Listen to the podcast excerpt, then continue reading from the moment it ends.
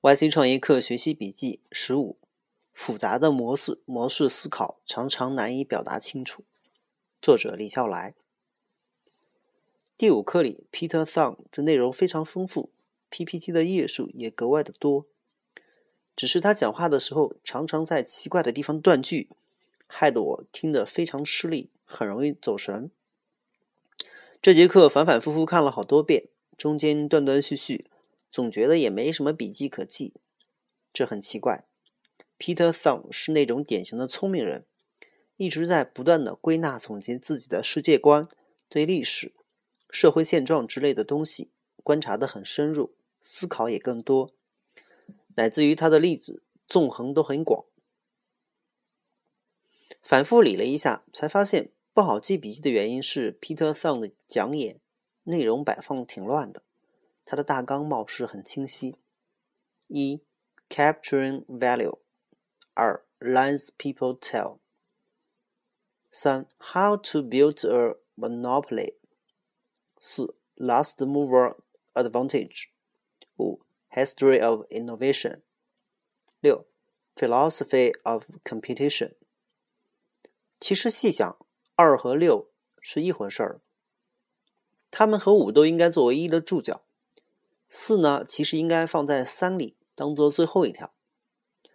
关于如何创造理想的商业模式，即垄断企业，Peter Thom 大致给出了一个观察和三个策略。一个观察是，二十一世纪开始，有大量的公司把各种单独不能赚钱的技术整合起来，形成了形成了垄断优势。三个策略，从垄断一个小的。甚至没人认为值得垄断的市场开始，比老二好十倍。From Zero to One 里面有详述。善用后发优势。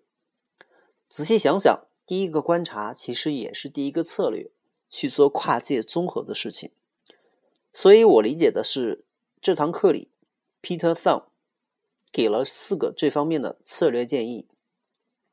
这一点我个人比较容易理解。那些思维复杂且缜密的人，往往最终会拥有一个与绝大多数人不可能相同的价值判断体系，而他们的每一个结论常常要要么显得平淡无奇，要么显得荒诞不经。当他们必须向他人，即那些头脑比他们简简单的多的人传递思考结果的时候，是非常困难的。因为他们的每一句话都可能实际上与显现出来的并不完全相同，也总是被各种误解，而又为了传递清楚，他们常常不得不从许多角度去阐释同一个问题。这其实又给头脑简单的人增加了一个困难：把一件事儿理解成许多件事儿。Peter Thom 令人印象深刻的是。他擅长用模式思维能力去识别他人有意无意的谎言。其实这是所有擅长独立思考的人最终的特质。Peter Thum 也是那种典型的有自己固定思考模式的人。对他来说，考量一切商业模式的照妖镜就是 x 乘以 y 等于多少。不管。怎样冠冕堂皇的说辞，在这个简单的公式面前都原形毕露。我比较推崇第四课，也是这个原因。那个胖胖的女生其实很聪明的，你妈妈会对你撒谎的。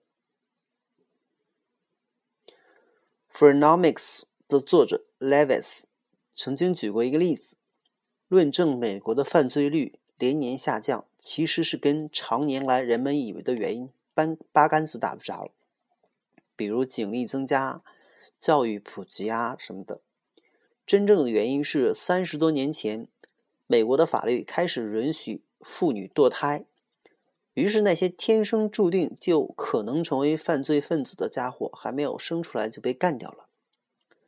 其实，科学的进步作用之一就是识别、戳破那些不经意的谎言。另外一个好玩的例子是。有很大比例的妈妈讨厌自己的孩子，但是他们不跟任何人说，因为整个社会都在宣扬伟大的母爱，扯远了。对了，哦，对了，豪斯医生说过无数遍，“People just lie”。